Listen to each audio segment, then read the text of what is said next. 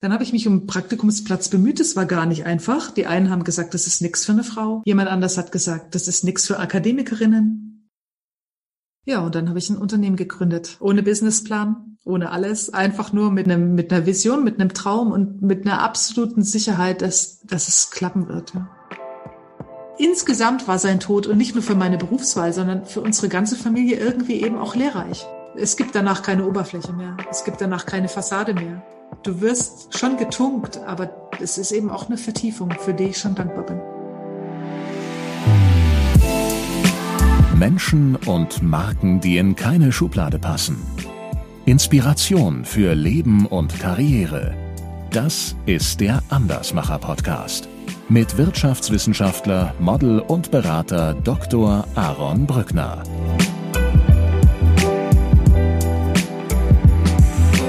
Barbara, herzlich willkommen im Andersmacher-Podcast. Dankeschön. Ähm, es ist jetzt so, wir haben Mitte Juli, wir haben 19, den 19. Juli und aufgrund der aktuellen Ereignisse hier so im Westen von Deutschland äh, dominieren so die Hochwasserschlagzeilen äh, gerade, wenn man so in die Zeitung schaut und äh, ins Internet schaut. Und es ist ja schon sehr beängstigend, wie grausam diese großartige Natur sein kann. Und ich habe eben einen Beitrag gesehen, da wurde, ging es um Erftstadt und äh, da ist ja die Situation extrem schlimm. Und äh, dann wurde nochmal erzählt, wie viel, wie viele Leute jetzt ge gestorben sind. Es sind schon über 150 Tote. Und äh, dann erzählte halt jemand, wie sie im Vorgarten quasi äh, eine Leiche gefunden haben, äh, nachdem das Wasser weg war. Und das ist ja alles äh, schrecklich und kann man sich kaum vorstellen, wie sich, wie sich sowas anfühlt. Wenn man, du wirst das ja auch mitbekommen und du wirst auch Nachrichten lesen, wenn man so viel mit dem Tod zu tun hat oder hatte wie du, stumpft man da ab, so dass man bei solchen Sachen so, dass man das so normaler aufgreifen kann? Ich weiß nicht, wie das ähm, in der Regel ist bei Menschen, die Bestatterinnen oder Bestatter sind. Bei mir ist es eher anders. Also mich erschüttert es enorm, weil ich in solchen Situationen, äh, ich kann mich da sehr gut reinfühlen. Also mir das vorzustellen, so zu sterben. Also ich habe mich eben auch mit den Möglichkeiten, wie wir ums Leben kommen, befest, äh, befasst und beschäftigt. Und zu ertrinken ist zum Beispiel eine Todesart, die ich entsetzlich finde. Und so möchte ich zum Beispiel nicht sterben. Und ich glaube, ich kenne auch die Situation, dass Menschen eben nicht wissen, wo ist mein lieber Mensch, wo ist mein Vater, wo ist meine Mutter, wo ist mein Kind und einfach tagelang nicht wissen, aber ahnen, was passiert ist. Das ist ganz unerträglich. Und solche Sachen, an die erinnere ich mich dann. Also so, es ist hm. so nicht gedacht, dass wir so sterben. Und das ist ein extrem erschwertes Abschiednehmen auch.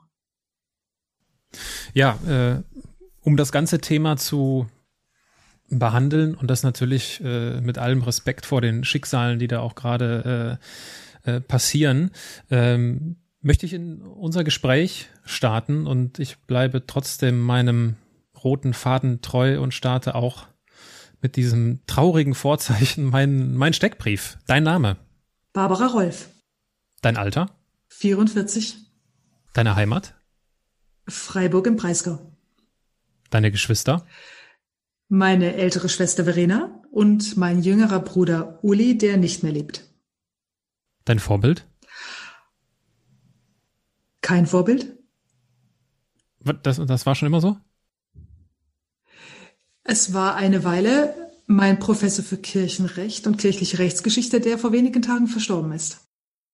Ui. Mein Beileid an der Stelle. Ihr scheint euch wahrscheinlich besser gekannt zu haben, wenn ich das richtig raushöre. Ja, also der war auf jeden Fall ein äh, wichtiger Mensch für mich oder auch, ach, übrigens meine Fahrlehrerin auch. Aber so richtige Vorbilder, ich weiß es nicht. Das sind einfach Menschen, die mich sehr geprägt haben.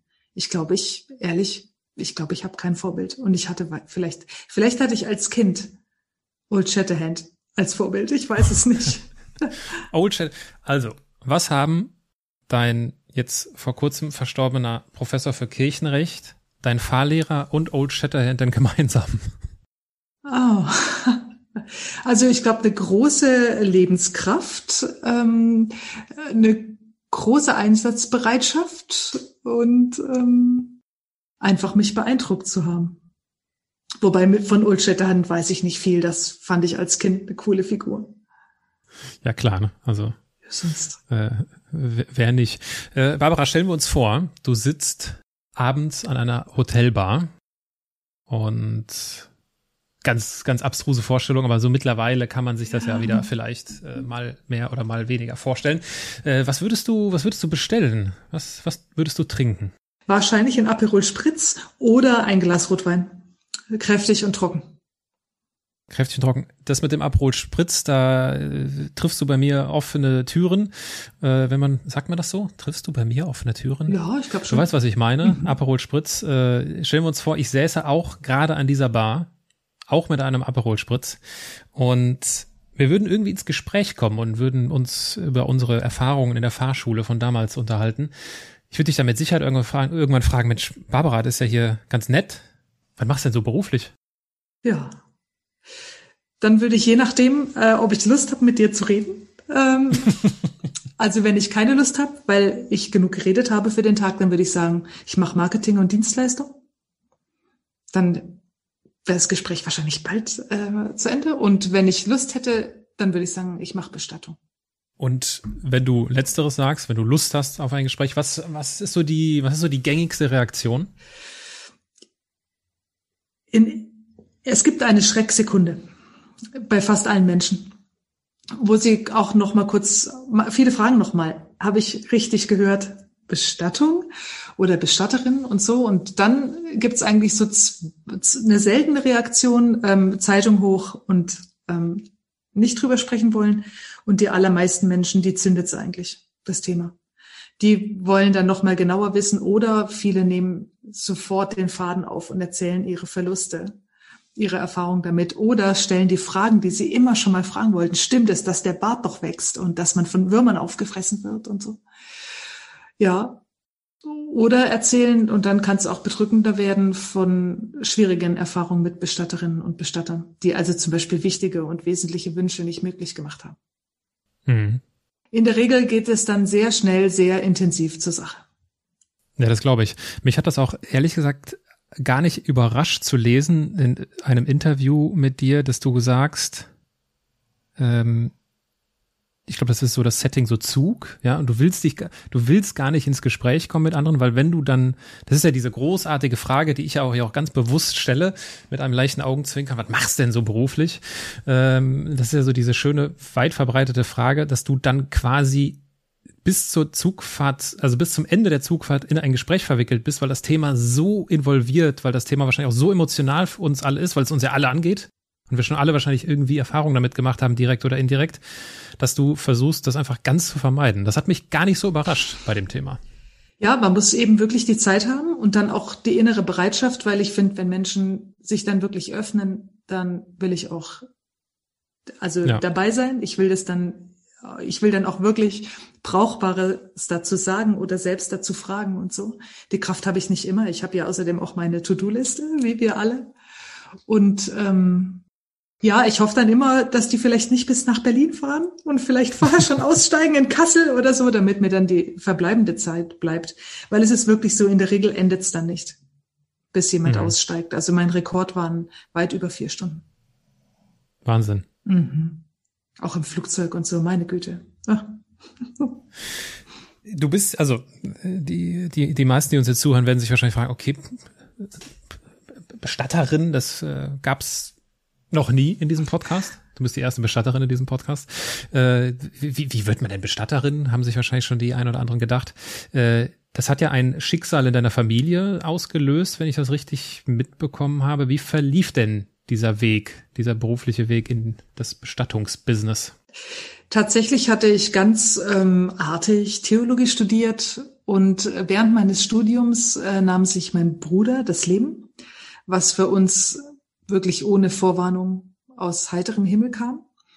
Und naja, und so ein Trauerfall hat äh, natürlich einen Nachklang, einen deutlichen. Und das ging so über Jahre, dass ich mich dann immer wieder damit auseinandergesetzt habe oder dass er auch in meine Träume kam. Und dass ich dann auch gemerkt habe, dass Fragen offen sind. Also zum Beispiel, wo war er zwischen Eintritt seines Todes und seiner Bestattung? Wer hat ihn, also wo wurde der gelagert? Wer hat ihn angefasst? Oder warum haben wir manche Dinge nicht gemacht? Und immer wieder, wenn ich mir diese Fragen gestellt habe, bin ich beim Bestattungsunternehmen gelandet. Das haben wir damals entschieden oder damals haben wir nicht drüber gesprochen oder diese Frage wurde uns nicht gestellt. Und dann keimte so der Wunsch, mir das genauer anzuschauen, ein Praktikum zu machen im Bestattungsunternehmen, einfach um diesen offenen Fragen auf die Schliche zu kommen. Dann habe ich mich um Praktikumsplatz bemüht. Es war gar nicht einfach. Die einen haben gesagt, das ist nichts für eine Frau.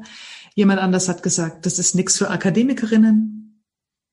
Und irgendeiner, ein alternativer Kleiner, der ganz neu aufgemacht hatte in Freiburg, der hat gesagt, ja, kannst vorbeikommen. Und dann ging es los. Dann kam äh, das Praktikum und ich wusste eigentlich nach ein paar Minuten, dass das mein Beruf wird. Woran hast du das erkannt? In dieses Haus zu kommen und ähm, diese Wesentlichkeit, diese, diese, irgendwie war es wie ankommen. Also es war irgendwie sofort klar. Und dieses Gefühl zu haben, hier verdichtet sich Leben auf eine gar nicht schreckliche, sondern unglaublich intensive und besondere Weise. Und ich wollte dieses Gefühl nicht mehr äh, weghaben. Ich war da noch unsicher, ob ich die Toten aushalte. Ich hatte bis dahin so gut wie keinen Kontakt zu Verstorbenen. Und deswegen wusste ich das nicht. Packe ich das oder kippe ich um oder wird's mir schlecht oder kann ich sie einfach nicht aushalten? Und es war so nach drei, vier, fünf Einbettungen klar, dass ich auch das sehr liebe, den Toten selbst zu begegnen. Und dann war es der Beruf. Wenn wir nochmal ein paar Schritte zurückgehen, bevor du dies, und das finde ich schön, wie du, wie du das auch erzählst, und ich glaube, die meisten, die uns zuhören, können sich sowas auch vorstellen, so dieses Gefühl von Ankommen. Das fand ich äh, schöne Beschreibung dafür, dass äh, äh, so ja, da sich einfach das zu wissen, das ist das Richtige für mich. Ähm, wenn du, also das finde ich ja schon krass, das ist nichts für Frauen, das ist nichts für Akademiker, äh, das ist ja schon, ist ja schon mal eine Aussage. Äh, und das ist jetzt ja auch nicht also wann war das? Das war um die Jahrtausendwende dann wahrscheinlich, ne? 2002. 2002 ist jetzt auch nicht so lange her. Mhm. Äh, wie, wie hast du denn da reagiert bei diesen ersten Absagen? War das dann so ein, boah, jetzt erst recht? Oder war das so ein, ah, überlegst dir besser nochmal?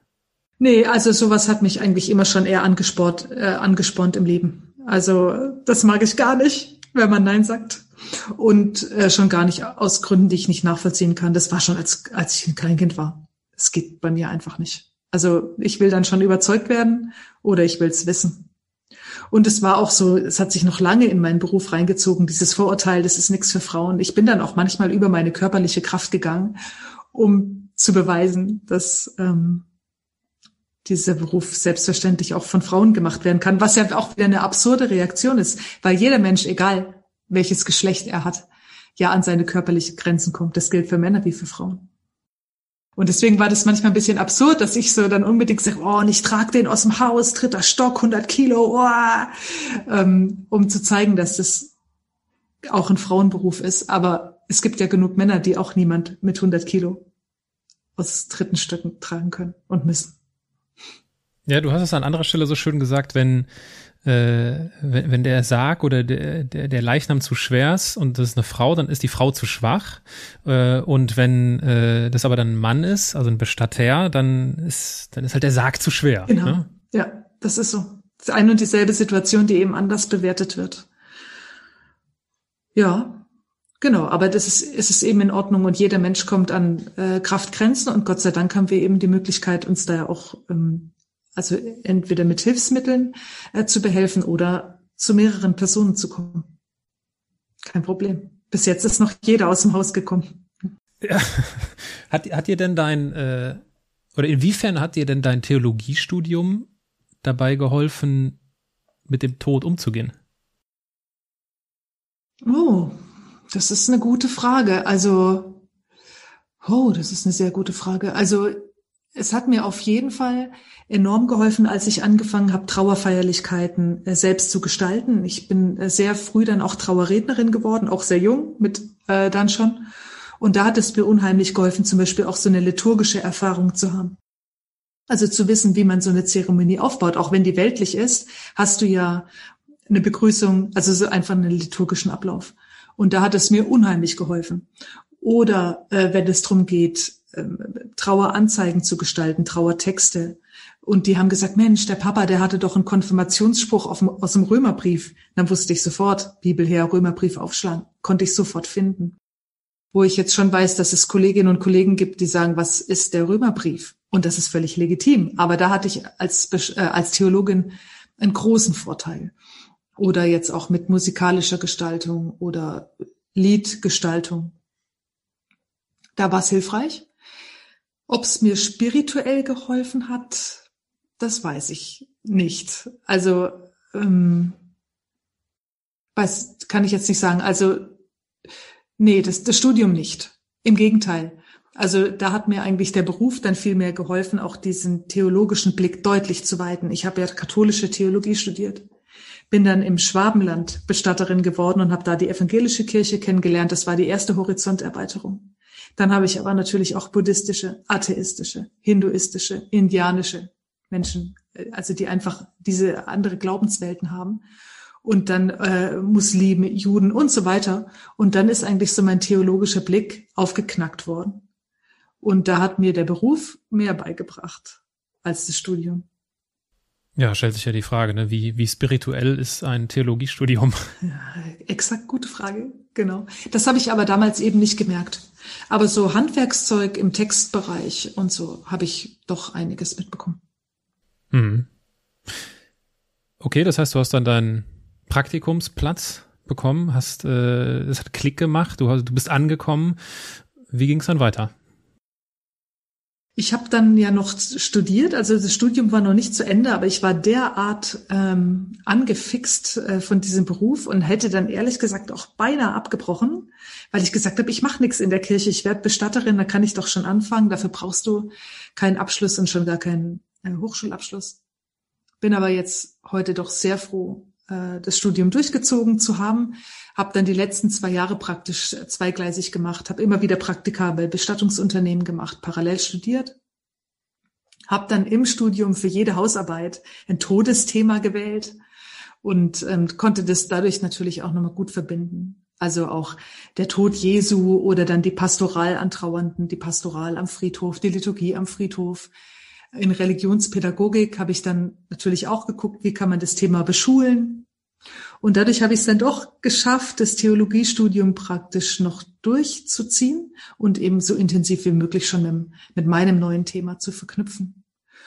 Und habe parallel Praktika gemacht oder hm, sogar eine Betriebsvertretung. Also so weit ist es dann sogar gekommen. Also ich war dann schon so gut eingearbeitet als Praktikantin, dass ich noch im Studium den ersten Bestatter eine Woche vertreten konnte. Also das war der Hammer. Und in der Woche starb dann sogar noch meine Großmutter. Dann konnte ich die selbst bestatten.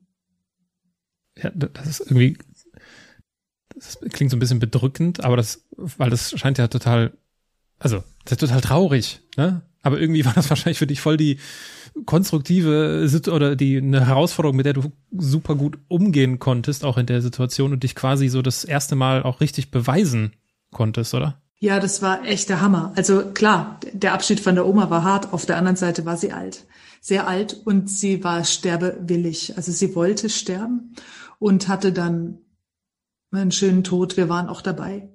Und ich war extrem glücklich, dass ich das machen konnte. Also, dass ich ihre Bestatterin war, nicht als Praktikantin, die mitläuft, sondern alles. Mhm. Das war schon großartig und ein perfektes Timing. Vielleicht nicht mal zufällig. Das war, hat sich unglaublich gut gefügt. Zufall. Was lernt man denn im Theologiestudium über den Zufall? Ich weiß gar nicht, ob wir uns im Theologiestudium darüber ähm, ausgetauscht haben, aber oder damit beschäftigt haben, das weiß ich gar nicht. Doch, ich kenne einen Standardtheologensatz. Zufall ist das, was dir von Gott zufällt. Für mich, ich habe ein anderes Gottesbild. Also ich, ich kann mir einfach nicht vorstellen, dass da was Göttliches sitzt, Mann, Frau oder andere, äh, die die sich mit meinem Leben befasst und sagt, hey, heute hast du Migräne, morgen wirst du dir dein Bein brechen. Also nein, das ist für mich absurd. Aber das ist, dass im Leben Dinge passieren, weil sie sich fügen und weil sie so sein sollen. Ähm, das kann ich mir inzwischen sehr gut und fast nicht mehr anders vorstellen. Mhm. Aber ich glaube nicht unbedingt, dass es was mit Gott zu tun hat. Ja, ich glaube, wir kommen auf Gott später nochmal zu sprechen. ich bin übrigens Pfarrerssohn. Um Gottes Willen, das hättest du vorher sagen müssen. und habe natürlich, äh, das, die, die Hörerinnen und Hörer haben, kriegen das an vielen Stellen mit. Äh, die Frage äh, nach Gott kommt häufiger. Äh, habe da natürlich auch so meine Berührungspunkte mit gehabt. Aber bevor wir dazu kommen, äh, bevor wir ausführlich über Gott sprechen, doch nochmal zurück zum Geschäft, weil äh, du bist, du hast dich denn ja selbstständig gemacht, du hast ja quasi dein eigenes Bestattungsunternehmen dann aufgebaut. Das ist jetzt ja, bevor wir darüber sprechen, was du da genau im Detail gemacht hast, das ist ja nochmal was anderes, ne, als in einem Bestattungsunternehmen zu arbeiten und ich baue mein eigenes Bestattungsunternehmen auf. Wie ist denn dieser Schritt gekommen? Also nach dem Studium war ich zunächst noch angestellt tätig in Stuttgart und ähm, habe da unglaublich viele Erfahrungen sammeln können, weil das Bestattungsunternehmen dringend äh, Beraterinnen und Berater gesucht hat. Das heißt, ich konnte da nach 14 Tagen Einarbeitung eine Filialleitung übernehmen, hatte gleich einen spektakulären, schwierigen Sterbefall, habe das den Angehörigen aber auch gesagt, habe gesagt, Sie sind mein erster Sterbefall. Und ich kenne mich auch in äh, Stuttgart noch nicht aus. Ich weiß nicht mal, wo der Friedhof ist, über den wir gerade sprechen, aber ich verspreche Ihnen, wir kriegen das gut hin. Der Verstorbene war plötzlich gestorben, der war beschlagnahmt, also war die Staatsanwaltschaft involviert. Die wollten prompt, dass ich die Ansprache halte. Oh, sie hätten dem Papa gut gefallen, sie müssen die Rede halten. Ey, mein Puls war sonst wo. Viele Tage lang. Aber es hat super wahnsinnig gut geklappt. Und ähm, ja, da habe ich die Filialleitung gehabt, konnte Trauerrednerin werden, habe es dann auch durchgesetzt, dass ich in die Totenversorgung eingesetzt wurde, was damals unüblich war. Da haben die Männer sich um die Verstorbenen gekümmert und die Frauen äh, die Bestattungsberatung gemacht. Und ich habe gesagt, für mich gibt's den Beruf nur in seiner Ganzheit. Ich kann den nicht in Aspekten machen. Und hab, wurde da auch unterstützt von dem Unternehmen. Dann gab's aber auch Dinge, wo ich gesagt habe, die stelle ich mir komplett anders vor. Also wie ein Beratungsgespräch aufgebaut ist, was da im Mittelpunkt steht und kam da auch dann immer wieder ein bisschen in Konflikt mit den wirtschaftlichen Zielen meines Arbeitgebers. Weil mir das zum Beispiel. Hast du dann, ja, hast du ein Beispiel dafür? Ja, mir war zum Beispiel einfach völlig egal, was die Leute für einen Sarg kaufen. Völlig egal.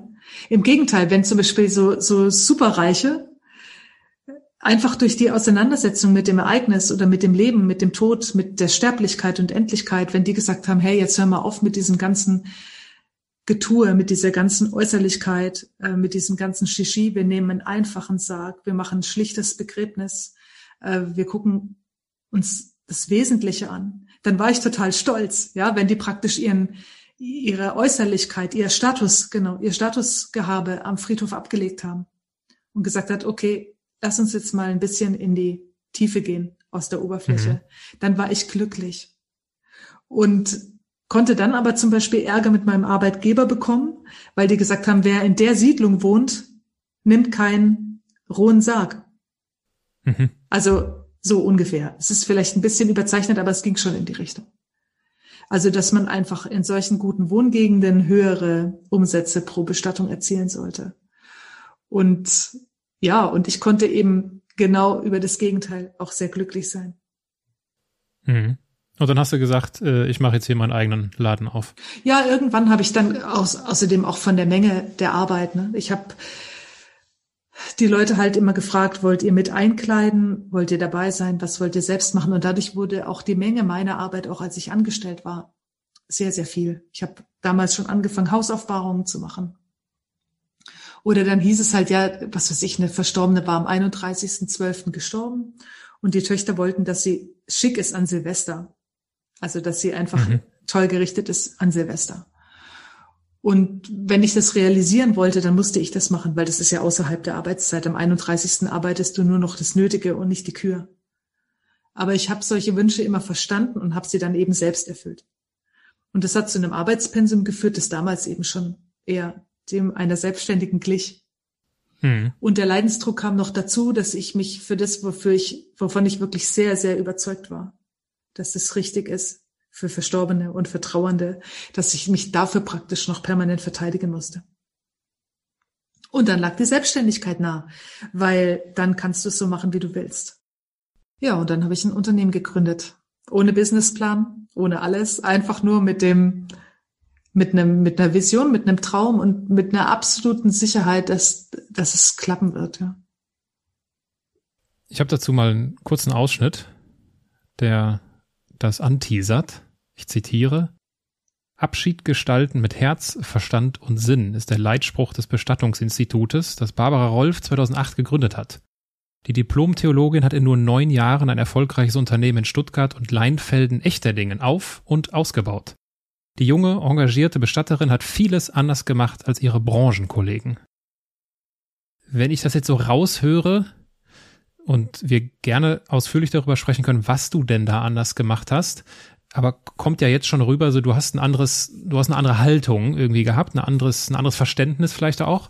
Und ich benutze mal ein Wort, was für mein Gefühl da gar nicht hingehört. Aber das ist der Service. Ja, das ist so ein, ist ja so, so also Service, Kundenorientierung, der Kunde ist König, das sind ja eigentlich so, so Sachen aus dem B2C-Geschäft, das kennt man irgendwie vom Supermarkt oder natürlich auch in der Dienstleistungsbranche oder wie auch immer. Wie, wie ordnest du denn diesen Begriff Service-Kultur dort, dort ein? Trifft es das, was du anders gemacht hast? Ich denke in einem Punkt auf, also auf eine Ebene, auf einer bestimmten Ebene sicher. Also wirklich auch zu sagen, ich bin Dienstleisterin. Also ich sag nicht, wie es geht, sondern ich erbringe eine Dienstleistung. Da stecken ja zwei Worte drin. Ich diene und ich leiste.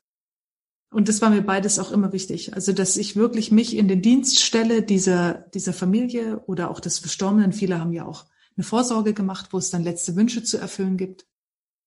Und dann aber auch wirklich zuverlässig zu sein. Ich wollte immer äh, Wort halten. Ich wollte, dass es reibungslos klappt, ähm, dass wir ohne Fehler arbeiten, möglichst, es kann kein Mensch, aber möglichst ohne Fehler. Ähm, ja, und also eine hohe Professionalität und Verlässlichkeit. Ich glaube, das brauchen Menschen im Trauerfall auch. Die brauchen zwei Dinge, glaube ich. Die brauchen eine hohe Verlässlichkeit. Ähm, also es ist ja, du bist ja aufgeraut und aufgerieben und äh, oft auch an so einem Kraftlimit, auch je nachdem, wie, wie das Sterben war. Und dann ist es echt schwierig, wenn es dann zum Beispiel chaotisch wird beim Bestattungsunternehmen, Absprachen nicht eingehalten werden und so. Das war mir immer wichtig, da äh, verlässlich zu sein. Und gleichzeitig brauchen trauernde Menschen aber auch einen enormen Spielraum für ihre Emotionen, für ihre Ideen, für ihre Wünsche, für ihre Kreativität, um vielleicht auch Dinge noch zu klären im Verhältnis oder so. Und das habe ich beides versucht, Spielraum zu geben und Halt. Und Service, ja, das geht in diese Richtung. Und dann glaube ich, aber was auch noch wichtig war, ist ähm, für Transparenz zu sorgen. Dir fehlt ja irgendwo auch die Erfahrung. Also, und dann brauchst du eine Bestatterin oder einen Bestatter, die dir wirklich deine Möglichkeiten aufzeigt, dich informiert, dir gute Fragen stellt und einfach mit dir zusammen zu deinen Bedürfnissen auf die Schliche kommt. Und da habe ich mich schon extrem reingehängt und vielleicht manchmal auch verausgabt, das kann schon sein. Aber als mein Bruder starb, wurde das eben nicht ausgelotet, überhaupt nicht. Also was willst du selbst machen? äh, was ist wichtig, was spielt in diesem Leben überhaupt keine Rolle. So, das ähm, und es war mir extrem wichtig, dann gerade auch wenn solche Todesumstände eben waren wie bei ihm. Also eben, also durch Suizid, da, da hast du, das ist eine große Baustelle. Also mit mhm. Leuten erstmal anzufangen zu sagen, hey, was ist euch passiert? Äh, was, was, aus welcher Erfahrung kommt ihr? Und wie denkt ihr darüber? Habt ihr damit zum Beispiel ein religiöses Thema? Dann müssen wir drüber sprechen.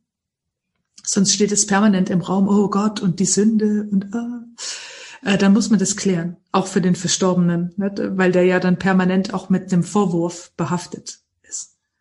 Und dann, wie wollt ihr drüber sprechen? Äh, wie wollt ihr damit umgehen? Wollt ihr eine andere Geschichte erzählen, euer ganzes Leben, oder wollt ihr die Geschichte so erzählen, wie sie war? Wenn ihr sie so erzählen wollt, wie sie war, schämt ihr euch dafür oder könnt ihr dazu stehen und lauter so Zeug. Und, ähm, und das fand ich immer wesentlich wichtiger, als dann zu fragen, und welcher Sarg darf es denn sein? Wie wichtig ist euch euer Toter? Wie teuer darf es werden? Hm. Ich glaube, das hat schon, hatte schon auch damit zu tun, dass mit uns so nicht eingestiegen wurde in das Thema. Wir hatten es dann dennoch ganz gut hinbekommen, weil wir wiederum vom Pfarrer sehr intensiv begleitet waren. Aber mir ist schon klar geworden im Laufe der Jahre, dass im Bestattungsgespräch wahnsinnig viele Weichen gestellt werden. Das heißt, es ich würde so den Begriff der Therapie mal einwerfen. Das geht so ein bisschen in so eine therapeutische Richtung, ne? so ein Begleiten, ein sehr intensives Miteinander ist das ja dann schon eher, anstatt oder an, ne, anstatt einfach nur irgendwie was abzuarbeiten und abzuhaken. Äh, gibt's denn gibt's denn diese Fälle auch, wo das gerade nicht so gut ankommt? Also gibt es die Fälle, wo gesagt wird, ja komm, hören Sie mir auf mit diesem Gefasel, machen Sie mal hier Ihren Job? Hey, auf jeden Fall. Und das ist, glaube ich, auch die Herausforderung oder auch mhm. das, was ich an dem Beruf enorm liebe. Im Grunde kann das schon im ersten Telefonat sein, die ersten zwei Sätze. Und dann spürst du schon, okay, mit wie, wie reden wir miteinander? Auf welcher sprachlichen oder auch menschlichen Ebene sind wir Organisationspartner? Habe ich einen seelsorglichen Auftrag? Der ist eben manchmal mit dabei wollen es manche so sachlich, wie es nur geht, damit sie es überhaupt aushalten können? Oder sind manche besonders blumig oder äh, besonders spirituell auch? Also das hatte ich, du hast natürlich die ganze Bandbreite. Und es ist so toll. Du, du begegnest dir und idealerweise hast du nach wenigen Minuten äh, deine Ebene gefunden. Also hm. Äh, wie die Partnerschaft ist. Manche brauchen vom Bestattungsunternehmen auch so gut wie gar nichts weil sie super eingebettet sind in Familie, Freundeskreis, Kirche, was auch immer, Verein. Eine Familie, die hat von uns tatsächlich nur einen Sarg gebraucht und das Auto ausgeliehen, weil sie alles andere selbst gemacht haben. Die haben von uns gar nichts gebraucht. Nur den Spielraum. Und das Verständnis dafür, dass sie es selbst machen und das Vertrauen in sie natürlich auch, zu sagen, okay, dann nimm das Auto mit, nimm den Sarg mit, aber bring's mir morgen bitte wieder, wenn dein Kind beerdigt ist. Hm. Wenn du so die, also da werden ja einige Bestattungen zusammengekommen sein. Wenn du so, äh, wenn du so an, ja, ich, ich will jetzt nicht, ich will jetzt nicht Highlights sagen, aber wenn du an die außergewöhnlichen Erfahrungen zurückdenkst, vielleicht eine, eine Erinnerung, die dir besonders positiv und eine, die dir besonders negativ in Erinnerung geblieben ist, über die du vielleicht heute noch nachdenken musst oder vielleicht häufiger davon erzählst, welche zwei würden dir da einfallen? Also eigentlich ist es ein und dieselbe Geschichte, äh, von der ich sage, dass sie eigentlich die schlimmste ist. Eine der schlimmsten ist, die ich erlebt habe als Bestatterin und gleichzeitig eine der stärksten und größten und schönsten Geschichten.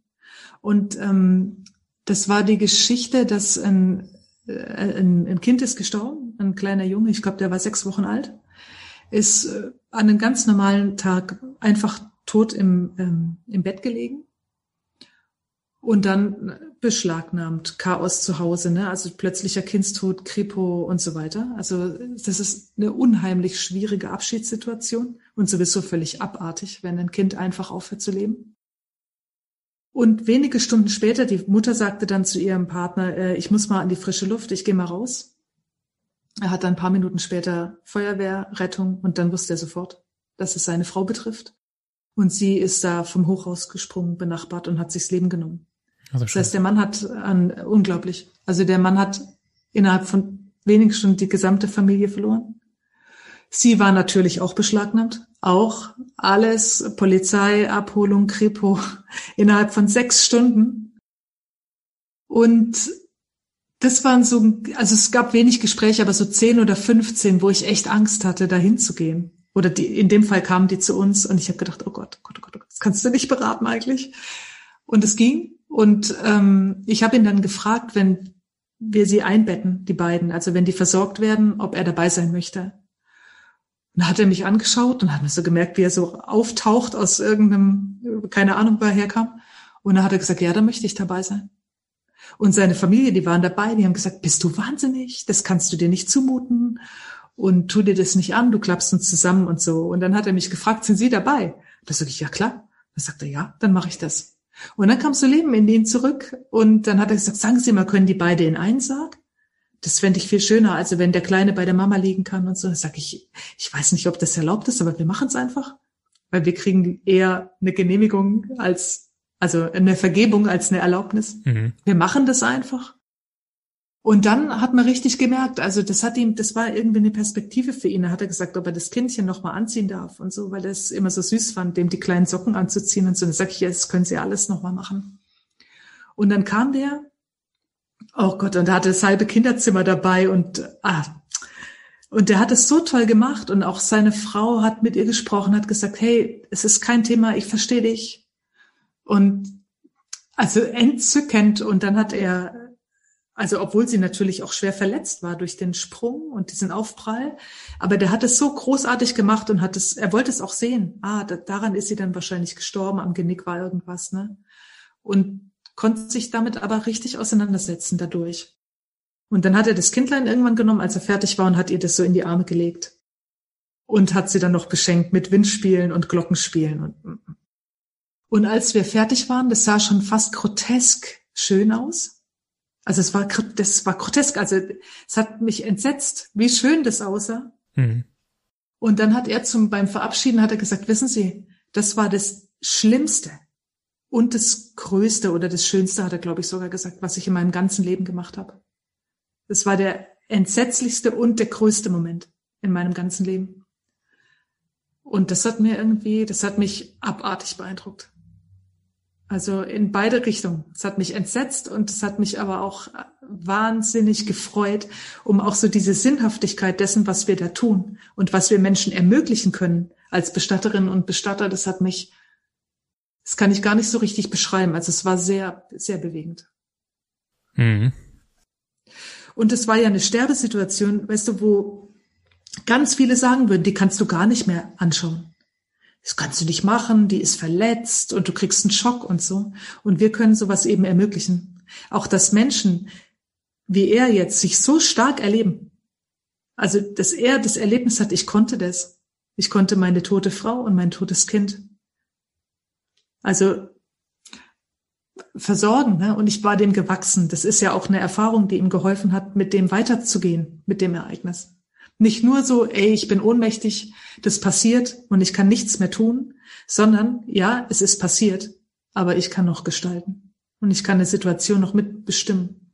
Wahnsinnig wichtige Erfahrung. Mhm. Boah, das muss, muss ich erstmal sacken lassen. Ähm, jetzt habe ich, also meine Großeltern sind äh, gestorben.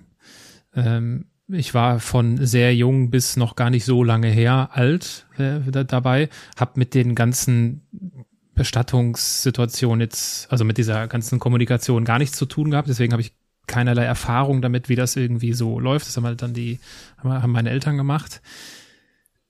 Ist das denn, also für jemanden, der jetzt gar keine Ahnung davon hat, von dieser Branche, ist das, äh, ist das außergewöhnlich, dass da so drauf eingegangen wird? Weil es ist ja, wenn man das so, wenn man so dieses, ich sag's nochmal, dieses Serviceverständnis hat, was man ja aus anderen Bereichen kennt, dann ist das ja vielleicht schon irgendwie naheliegend, dass man sich erkundigt, ja, wie wollen Sie das denn machen? Was ist Ihnen am liebsten?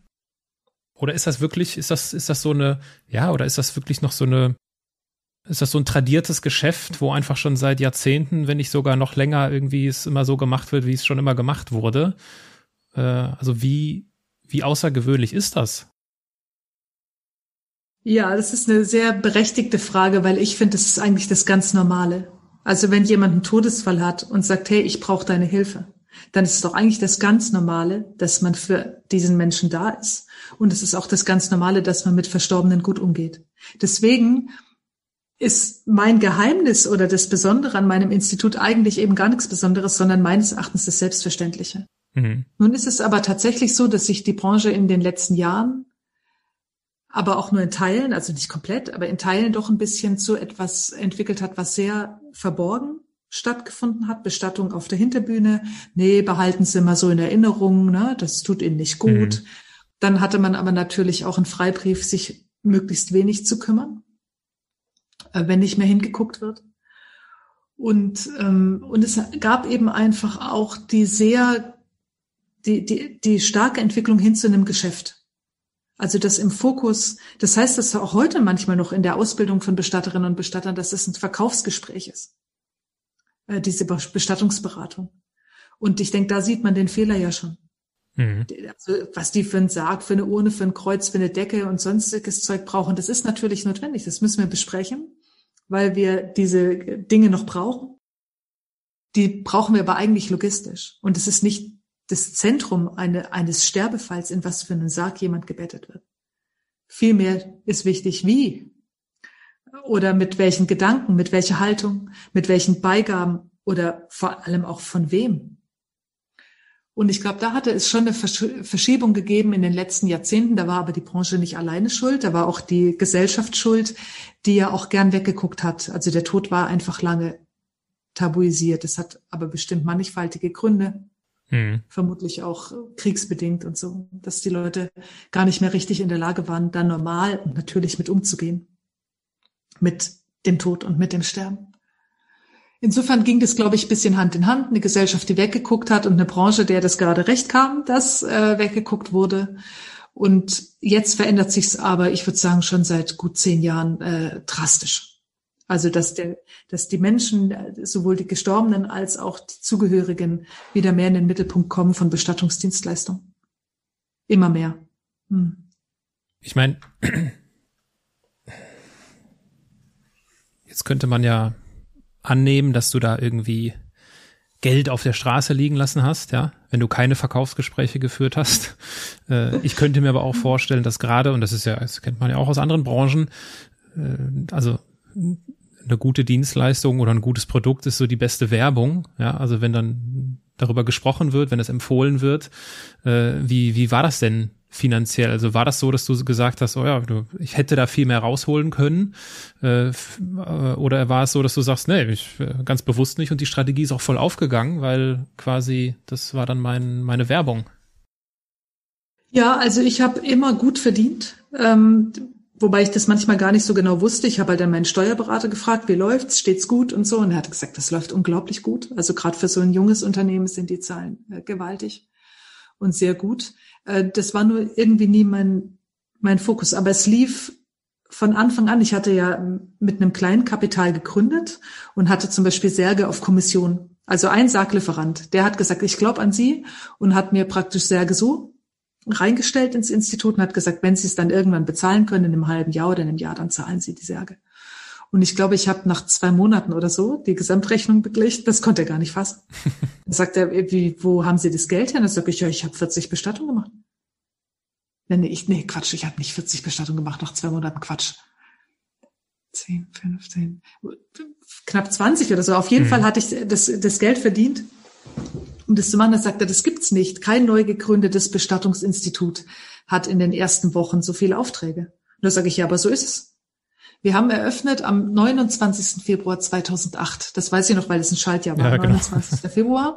Und an dem Tag kam der erste Auftrag. Und es hat nicht mehr aufgehört. Es kam am Gründungstag der erste und es ging zack, zack, zack. Und ähm, gut, am Anfang war ich habe ich alles alleine gemacht, hatte dadurch sehr, sehr moderate Preise.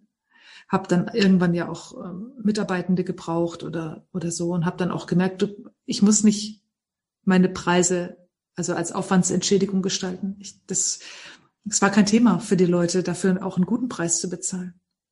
Weil das, weil das Kundenerlebnis einfach gepasst hat. Ich denke, das ist einfach wichtig, dass das, was du verlangst, die Leute müssen spüren, dass dass es passt, dass der Preis zu dem passt, was sie erleben und was mit ihren Verstorbenen geschieht.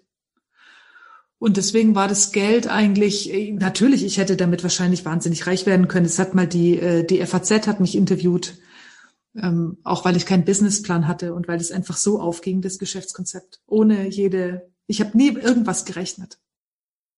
Und die Journalistin hat damals gesagt, ja, aber wenn, wenn was so gut funktioniert wie bei dir, also wenn du den Nagel auf den Kopf triffst mit einer, mit der Gestaltung von einem Service, äh, dann muss man das ja multiplizieren. Also mhm. Filialen gründen, Franchise-System, was auch immer, Bestattung Süddeutschland, Bestattung Mitteldeutschland und so. Und das habe ich irgendwie, das, das war für mich kein Anreiz, weil ich habe gesagt, ich arbeite ja jetzt schon von früh bis spät. Ich könnte ja nicht noch mehr arbeiten ich könnte jetzt natürlich das Geld mehr machen, aber, aber ich könnte nicht mehr tun für Menschen. Und dann gewährleisten, dass das Mitarbeitende in Frankfurt machen und sich zu einer, so einer ähm, Haltung oder so einer Unternehmensphilosophie verpflichten, das kann ich hoffen, aber auch nicht kontrollieren. Also es war für mich kein Anreiz, das zu multiplizieren. Ja, und das hat dazu geführt, dass du das Unternehmen verkauft hast? Ja, das hat dann irgendwann in der Folge dazu geführt, weil es einfach immer weiter gewachsen ist und mir vollständig dann über den Kopf gewachsen ist. Und ähm, ich bin, weil ich immer dachte, das ist eigentlich so ein Nischenprodukt und ein Nischenangebot für einen kleinen Ausschnitt Menschen, für einen kleinen Teil der Bevölkerung. Deswegen dachte, bin ich immer von einem kleinen alternativen Haus ausgegangen. Das war es aber schon nach wenigen Monaten nicht mehr. Und das Unternehmen ist schneller gewachsen, als ich mich unternehmerisch entwickeln konnte. Ich bin Theologe. Ich habe keinen solchen Hintergrund und habe dann auch viel zu spät verstanden, dass ich äh, Leute einstellen muss in Vollzeit, dass ich Geld in die Hand nehmen muss für Gehälter, dass die Leute aber ja auch eingearbeitet werden müssen. Und da war ich schon so eingespannt in, in Tag- und Nachtarbeiten, dass ich das überhaupt nicht mehr nachrüsten konnte. Hm. Also das skalierte nicht, ja, dieses System überhaupt nicht. Und das äh, Unternehmen konnte so viel ich konnte. Und da war ich dann, also 2015, 16 habe ich gemerkt, dass ich ähm, lebensbedrohlich äh, am Limit meiner Kräfte angekommen bin, psychisch und physisch. Ja. Und dann habe ich aber ganz schnell geguckt, dass es eine Lösung gibt, weil ich hatte inzwischen fast 20 Leute, hatte natürlich viele Menschen, die gesagt haben, wenn was ist, will ich dorthin und auch viele, die einen Vorsorgevertrag bei uns hatten, also ihre künftige Bestattung bei mir schon angesiedelt hatten. Deswegen kam für mich die Abwicklung des Unternehmens nicht in Frage. Und deswegen habe ich nach einer Käuferin, nach einem Käufer gesucht. Und das wurde die Ahorn-Gruppe. Genau. Wenn man, wenn man mich hänseln wollte früher, hat man mich Ahorn genannt. Oh. Deswegen äh, äh, habe ich ein ganz besonderes Verhältnis zu diesem äh, zu diesem Namen. Die ist die Ahorn-Gruppe, also die machen, glaube ich, so, was habe ich geschaut? 80, äh, circa 80 Millionen Euro Umsatz und äh, haben 250 Filialen. In ja, inzwischen sind sogar ein paar mehr, ja. ja. Oder sogar noch mehr mittlerweile. Das heißt, das ist so, das ist natürlich, wenn man das jetzt mit anderen Branchen vergleicht, ist das immer noch ein verhältnismäßig kleines Unternehmen, aber in der Branche ist das, glaube ich, ein riesiges Unternehmen, richtig? Genau. Es ist im Verhältnis zu anderen klein, und ähm, also äh, klein, äh, mittelständisch, genau. aber im Verhältnis zur Branche, die sehr, sehr klein zerklüftet und klein zergliedert ist, äh, sind wir der größte Player. Äh, der, wir sind die, der größte Bestattungsdienstleister in Deutschland. Und ist das, ich meine, das ist jetzt ja, wie lange ist das her, seitdem du verkauft hast? 2016 2016 auf 17. Okay, 16 auf 17. Und das ist alles so alles friedlich für dich? Also, oder du guckst du manchmal zurück und sagst, boah, hätte ich doch irgendwie noch zwei Jahre oder hast du, gibt's so ein bisschen Hadern oder ist alles, alles gut? Gar nicht. Es gibt ein einziges Hadern. Ich hätte, wenn ich Aaron früher entdeckt hätte als Lösung, als Nachfolgerin, äh, dann hätte ich es äh, möglicherweise geschafft, im Unternehmen weiterzumachen, mich von Aaron massiv entlasten zu lassen und dann eben doch zu multiplizieren. Mhm weil wir hatten inzwischen ja Leute, die in, in den angrenzenden Städten, die gesagt haben, können Sie nicht. Ich hatte Anfragen aus Magdeburg, aus Bonn, aus Köln, äh, die aus München, die gefragt haben, können Sie mich nicht bestatten? Und ich sage, Entschuldigung, ich sitze hier, ich bin eine und ich sitze hier in Stuttgart. Aber vielleicht, aber es ist, ich habe überhaupt kein Hader. Möglicherweise hätte ich Ahorn früher entdeckt. Wäre da vielleicht nochmal ähm, für mich als Bestatterin vor Ort ähm, eine Synergie oder ein Wachstum möglich gewesen. Aber jetzt ist es auch ganz in Ordnung, weil ich jetzt für den Käufer meiner Firma im Management tätig bin und da jetzt natürlich zusammen mit tollen Kolleginnen und Kollegen natürlich nochmal ein ganz anderes Potenzial habe, auch in der Branche oder für die Gesellschaft was zu bewegen. Ganz anders. Und leichter und, ähm, und dann eben doch mit einer höheren Schlagkraft. Ja ich meine, ich finde das richtig schön, schön zu hören, dass du quasi da, dass ja, dass du eigentlich die, die, also auch wenn du das so erzählst, das ist ja eigentlich die Lösung gewesen und du hättest sie vor, vorher finden können und äh, äh, aber damit den, den Frieden zu schließen, dass es dann so gekommen ist, wie es gekommen ist, finde ich, finde ich schön. Nach diesem Berufslebensabschnitt, möchte ich mal sagen, äh, war, so habe ich gelesen, Raum für das größte Geschenk deines Lebens. Und das ist deine Tochter äh, wenn deine Tochter, die dafür jetzt aktuell noch zu klein ist, fragen würde, Mensch, Mama, was kommt denn nach dem Tod? Was würdest du ihr antworten? Dass ich keine Ahnung habe. dass ich einfach keine Ahnung habe, aber dass ich total sicher bin, dass es gut ist, so wie es ist. Also ich bin inzwischen einfach wirklich davon überzeugt, dass das Leben im Großen und Ganzen gut eingerichtet ist. Wenn sowas passiert wie eine Katastrophe oder wie ein Unfall oder wie ein Mord oder wie eine Tötung aus Selbsttötung aus Verzweiflung. Ich bin keine Gegnerin von Selbsttötung, aber aus Verzweiflung ist es schlimm. Ähm, oder aus Mobbing, ja, solche Sachen, dann, dann ist es nicht gut. Ich glaube nur, dass im Großen und Ganzen ist ist dieses Leben, zu dem eben beide Aspekte gehören, mal lebendig zu sein, eine Zeit lang und eine Zeit lang tot zu sein, ähm, gut eingerichtet. Und deswegen würde ich sagen, kann sie völlig getrost äh, durchs Leben gehen und dann eines Tages auch sterben. Da hoffe ich, dass sie, dass ich ihr das auch vermitteln kann. Vertrau dem, das passt schon. Mhm. Jetzt sind wir natürlich sehr, also ich schließe einfach mal eiskalt von mir auf andere.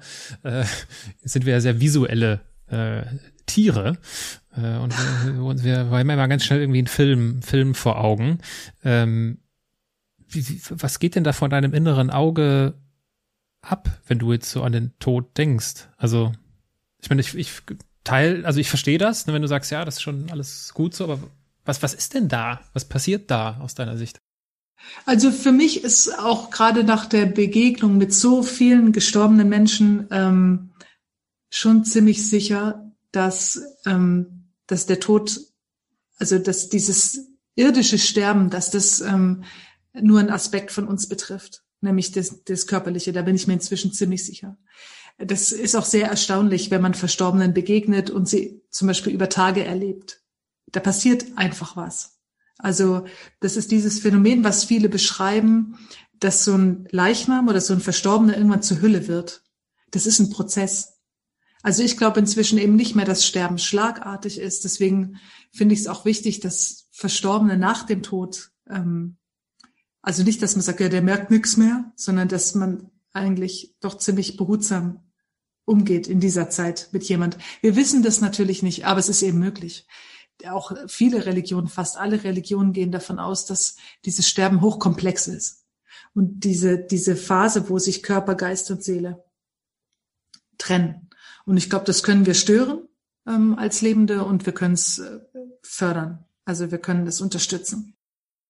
Und ich glaube irgendwie, dass wir unterschiedlich schnell, äh, so, also je nachdem, wie gern auch und wie vorbereitet wir sterben, äh, dass wir eben diese Trennung vollziehen. Also wie unser, wie, wie so ein Kleid unseren Körper ablegen. Ein Wanderkleid zum Beispiel. Mhm. Und dass das davon abhängt, ob wir bereit dazu sind. Also es sind nicht alle Toten bereit. Und die, die aus dem Leben gerissen werden, natürlich noch viel weniger. Als die, wie jetzt zum Beispiel meine Oma, die hat eingewilligt in das Sterben, die hat darauf hingefiebert, die ist lächelnd gestorben. Und ich sage dir, Aaron, die ist in Minuten raus gewesen. Meine Oma war nach Minuten eine Hülle, eine Leiche. Habe ich noch nie erlebt in dieser Geschwindigkeit. Und ähm, ist auch sehr schnell verwest. Also brutal, weil ich wollte ja noch zeigen, wie schön ich Menschen aufbauen kann, aber ho, ho. also die ist wirklich, das, das war einfach wirklich auf und davon. Ja, die ist aus ihrem Körper, zack, endlich. Ähm, wir haben dann auch in ihre Trauerkarte diesen Eichendorf geschrieben, der oft bemüht wird, aber bei ihr hat das so gut gepasst. Also und meine Seele spannte weit ihre Flügel aus, mhm. weil es genauso war. Augen zu, ab und ganz toll. Also ein ganz beeindruckendes Sterben hat aber auch zu ihrer Person gepasst. Es war unheimlich stimmig. Und dann gibt's eben Menschen, wo du schon merkst, dass sie sich schwerer tun, sich darauf einzulassen. Oder merkst, also wo ich den Eindruck habe, dass sie sich schwerer tun, sich darauf einzulassen und rauszugehen und sich auf das Neue einzustimmen. Aber ich bin mir wirklich inzwischen, ich, alles andere ist, lässt sich sonst nicht erklären. Also wir bestehen aus mehr als aus Körper der durchblutet ist und, und durchströmt ist. Da ist mhm. mehr. Bist du, also ich vermute mal schon, ähm, irgendwie mal in, Erfahrung, äh, in, in Berührung mit Nahtoderfahrungen gekommen? Also mir haben Menschen davon berichtet, mhm. weil ähm, Menschen sehr schnell merken, dass ich sehr vorurteilsfrei bin und eine große Vorstellungsgabe habe. Und ähm, wenn mir jemand sagt, du, ich war schon tot oder oder auch mir haben auch schon Leute erzählt, dass ihre Verstorbenen ihnen begegnet sind und eben nicht im Traum, sondern sehr real, auch dass sie sie riechen können. Und ähm, ich weiß dann, ich würde, ich bin ein Mensch, der, der es nicht bewerten muss. Ich brauche da nicht sofort eine Antwort, hey, das kann nicht sein oder das kann sein, sondern ich kann das mir einfach anhören und so stehen lassen als die Erfahrung dieses Menschen, die wirklich ist. Und ähm, deswegen komme ich doch oft in die Situation, dass Menschen mir ähm, solche Dinge erzählen. Weil äh, mir erzählen Menschen zum Beispiel auch, dass sie Suizidgedanken haben, weil ich ich habe viele schlechte Eigenschaften, aber ich habe auch die gute Eigenschaft, dass ich ähm, nicht bewerten muss. Hm. Das macht man nicht oder das macht man oder das ist wahr und das ist unwahr. Und äh, von daher habe ich von Nahtoderfahrungen viel gehört die mir Menschen berichtet haben, die dann zum Beispiel auch zur Vorsorge kamen und gesagt, auch gesagt haben, ja, ich weiß halt einfach, wie schnell das gehen kann, weil ich schon tot gewesen bin.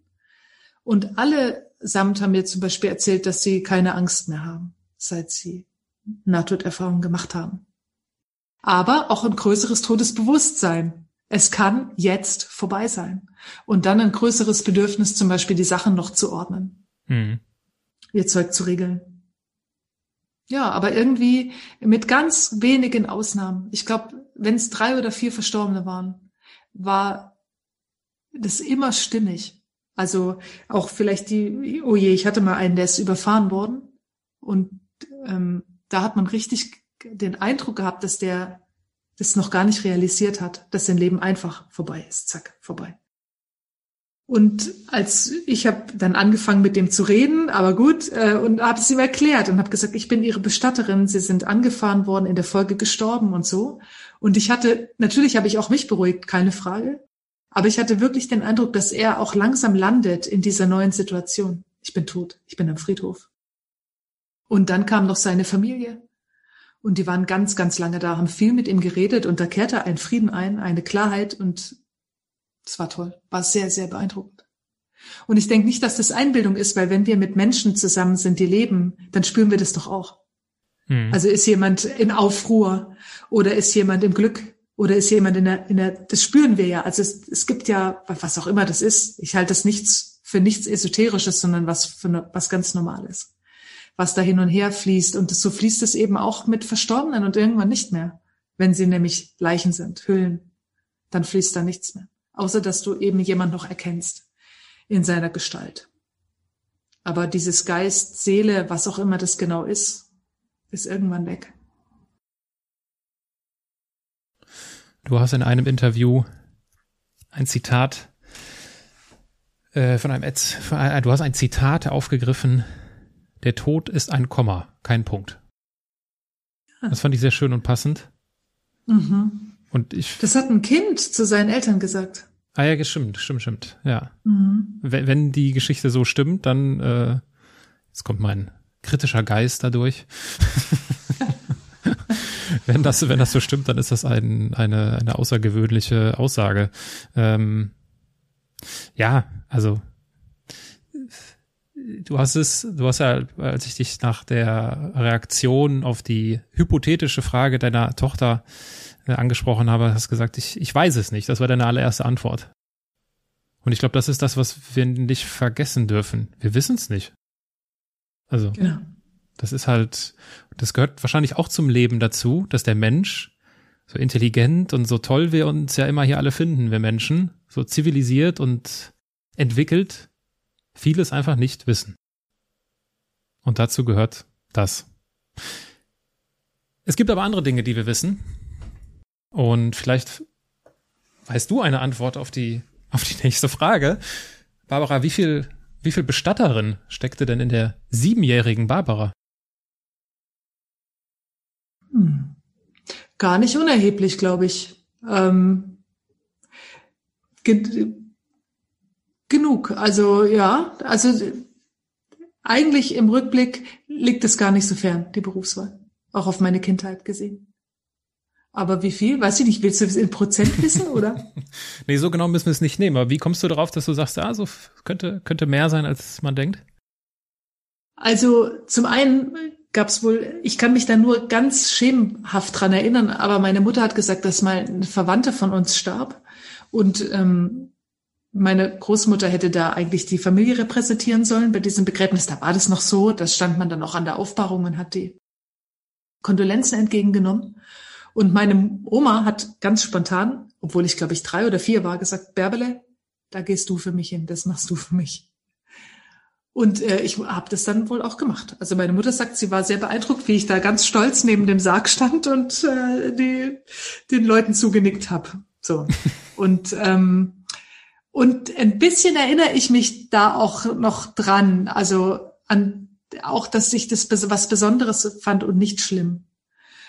Und ähm, dann war ich auch Ministrantin, als ich äh, Jugendliche war, und mir war das ähm, Ministrieren bei Beerdigung echt wichtig. Und ich habe am liebsten bei Suizidverstorbenen ministriert, weil die so ein schlechtes Image hatten. Und ich, mir, mir waren die immer ganz nah. Und ich habe immer gedacht, nee, aber für die muss man doch besonders. Und wenn es einen Gott gibt, der Menschen nah oder fern ist, dann muss er doch genau den Menschen besonders nah sein. Um's die, um die, um die es Nacht ist und die nicht mehr weiter wissen. Warum soll er bei den Winnern sein? Der muss doch bei denen sein, die am Boden sind. Und deswegen war mir das immer sehr, sehr wichtig, besonders da dann ähm, hinzugehen. Und natürlich Tiere begraben, schöne Kreuze mit Hingabe mhm. habe ich das gemacht. Und so auch dieses Gefühl, ähm, so Menschen, also beschützen zu wollen, die schutzlos sind. Das, und das sind Verstorbene nun mal, das sind Neugeborene, das sind Ohnmächtige, komatöse, demente, Gestorbene, die brauchen einfach einen, einen großen Schutz von uns, weil sie sich nicht schützen können. Und das war mir immer schon wichtig. Deswegen habe ich im Studium auch gedacht, da war ich, also wie gesagt, katholische Theologie, äh, da gibt's ja diese Werke der Barmherzigkeit. Also zum Beispiel Gefangene zu besuchen, Nackte zu bekleiden und so. Und da gehört Tote begraben auch dazu. Und ich dachte immer, ich mache mal was im, als Barmherzigkeitswerk. Nur nicht Tote begraben. Das fand ich spooky. Und das ist es geworden. Hast du dich, und ich könnte mir vorstellen, dass du das dich schon mal gefragt hast. Also hast du dich schon mal so gefragt, so ja, was, was wäre eigentlich aus mir geworden, wenn mein Bruder nicht so ums Leben gekommen wäre? Ja, ja, das äh, habe ich mich schon oft gefragt und ich muss ganz ehrlich sagen, dass für mich wäre es eine Katastrophe, nicht Bestatterin zu sein. Echt weil das so ein ähm, wahnsinnig intensiver und interessanter Beruf ist, dass ich mir eigentlich keinen anderen mehr vorstellen kann. Früher, bevor er tot war, habe ich gedacht Lehrerin oder Tierärztin oder was war noch? Lehrerin, Tierärztin, Meeresbiologin. So, Polizistin wollte ich werden. Alles gut, alles in Ordnung. Aber und Musikerin, das stand ganz hoch im Kurs. Nur jetzt, wo ich Bestatterin bin, ist das alles verblasst und hat wirklich den Glanz verloren. Es ist für mich keine Alternative, äh, nicht im Todesbereich zu arbeiten. Und jetzt stell dir mal vor, es wäre halt nicht so, wenn er ne, nicht gestorben ist. Und das führt mich eben auch zu so einer Theorie, dass das Leben schon eine eigenartige Weise hat, so eine Balance zu halten. Ja, zwischen einer, irgendwas, was dir so voll in die Fresse fährt, so voll, aber was dann total wichtig ist, damit du der Mensch wirst, der du hm. sein sollst oder kannst oder so. Also damit sich was in dir entfaltet. Äh, was Leonard Cohen, der hat in einem Song hat er gesagt, erst wenn ein Crack, äh, wenn ähm, ein Bruch ist oder ein Riss in der Sache, kann das Licht reinfallen. Mhm. Und das ist so. Also in meinem Leben stimmt es, dass die schlimmsten Dinge, die ich erlebt habe, und es gibt ein paar, die waren aber alle wesentlich für die wichtigsten und schönsten Dinge in meinem Leben. Und so komme ich immer wieder zu dem Punkt, dass ich sage, diese, dieser Tod meines Bruders ist eine der größten Katastrophen und eines der wesentlichen, wesentlichsten und wichtigsten Ereignisse für meine Biografie. Auch wenn es echt krass ist. Und trotzdem, wenn ich das rückgängig machen würde, äh, können würde, würde ich es rückgängig machen. Hm. Dann hätte ich ja beides jetzt. Also, ne? ja, aber ich, das ist ein krasser Gedanke. Aber insgesamt war sein Tod und nicht nur für meine Berufswahl, sondern für unsere ganze Familie irgendwie eben auch lehrreich. Du kommst so ein Ereignis, es gibt danach keine Oberfläche mehr, es gibt danach keine Fassade mehr. Du wirst schon getunkt, aber es ist eben auch eine Vertiefung, für die ich schon dankbar bin. Es ist dir danach nicht mehr wichtig, ob du ein Kilo mehr wiegst oder weniger. Weißt du? Oder äh, oder ob du einen Parkplatz hast oder nicht. Das, das wird banal im, im Vergleich. Und das ist ja dann gut. Ja, mein Lieblingsbeispiel ist immer, ob du den Fleck auf der Hose hast oder nicht. So. So ein Klassiker. Das, Kann ich mich tierisch drüber aufregen. Neue Hose gekauft, gerade frischer Fleck. Ja, und das ist ja auch in Ordnung. Und das können auch Menschen, die einen krassen Trauerfall hinter sich haben. Das ist überhaupt keine Frage. Doch ein bisschen relativieren sich solche Dinge. Also ein bisschen. Ja. Oder sie geben dir die Chance, wenn du in so einem Fleck Zorn bist, nochmal zu sagen, hallo, wie wichtig ist das? Wie wichtig? Ich habe, weißt du, auch so gestern, vielleicht blöde, blöder Vergleich, aber vorgestern habe ich mit dem Saft meiner Tochter meinen Geldbeutel getränkt. Ich war im ersten Moment, habe ich gedacht, scheiße, scheiße. Und jetzt auch noch mit Saft und nicht mit Wasser. Und dann habe ich gedacht, du, warte mal, du musst hier gerade nur deinen Geldbeutel sauber machen. Da drüben suchen die Leute ihre Toten an Wehren mit Stöcken und Stochern, ob da noch jemand liegt und so. Und das hat mir schon auch geholfen, zu sagen, jetzt wasch du in Dankbarkeit und friedlich dein Geldbeutel. Weil das ist kein Problem. Das Problem haben gerade echt andere Leute. Ja, ja, diese diese Referenzpunkte und äh, ich äh, oute mich hier. Ich bin davon sehr betroffen. Äh, die sind so wichtig und äh, mir, mir fällt das sicherlich in, in vielen Situationen schon nicht leicht, aber es ist mir sehr bewusst, dass ich mich dann da so auf das, ne, also auf die Verhältnismäßigkeit besinne. Und aber natürlich gibt's die Momente und klar im Auto oder irgendwie sowas, wo ich mir so im Nachhinein denke, komm, ich ärgere mich dann richtig über mich, ne, wo ich mir denke, komm, die letzten drei Minuten hättest du ja auch einfach sparen können. Und, aber äh, ja, was, was, was wir uns äh, zum Glück nicht gespart haben, ist, Barbara, dass wir uns äh, über dein Leben unterhalten. Und äh, ich biege, auch wenn das vielleicht etwas rabiat jetzt kommen mag, ab äh, und äh, komme zu den Halbsätzen, wie angekündigt. Ich, ich lese dir einen, einen, kurzen Satz vor und du beendest ihn spontan und äh, auch kurz. Was ich an mir mag, ist meine Toleranz und Konventionalität.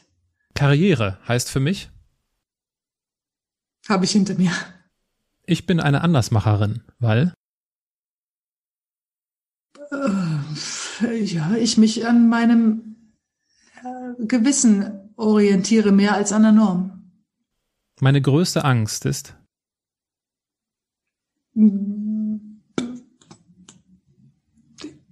Ich habe tatsächlich, glaube ich, keine. Ähm, meine größte Angst ist. Doch, meine größte Angst ist, dass meine Tochter unglücklich wird.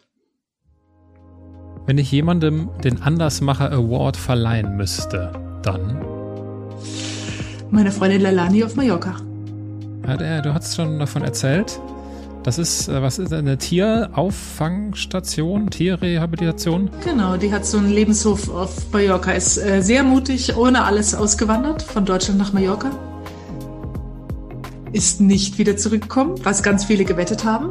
Und ähm, hat da ein spannendes Leben hinter sich und jetzt ähm, verbringt sie mit 50 geretteten Tieren. Mit viel Optimismus und Tatkraft.